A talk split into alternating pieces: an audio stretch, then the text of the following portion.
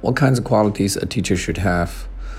The first kind of a trait that I think a teacher should have would be articulation. He needs to have the ability to express himself in a way that the student can understand. This is very important because the teacher always needs to make the complicated things uh, simple and uh, easy to understand, of course. And the second thing, a second very important character of a good teacher will be um, observant because um, uh, in, in the classroom, uh, the teacher always have to organize some activities or and set up some practice sections for the students to absorb the knowledge. But in this process, if the teachers are not so observant, they would not be able to discover the problems or the mistakes of the students, and that will make the class uh, very low efficiency.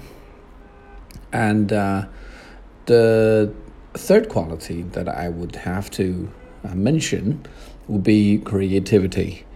Um, nowadays, students are very hard to deal with. They are disobedient, rebellious, and if you just read from the textbook or use a very old fashioned way to teach them, they will not comply and uh, they will you know, create problems for you all the time. Um, you must come up with new ideas, new ways of teaching, um, like uh, putting in a lot of new technology or associate the class with what's happening in the world. You know, um, so the whole process is quite complicated. It's not an easy job, to be honest.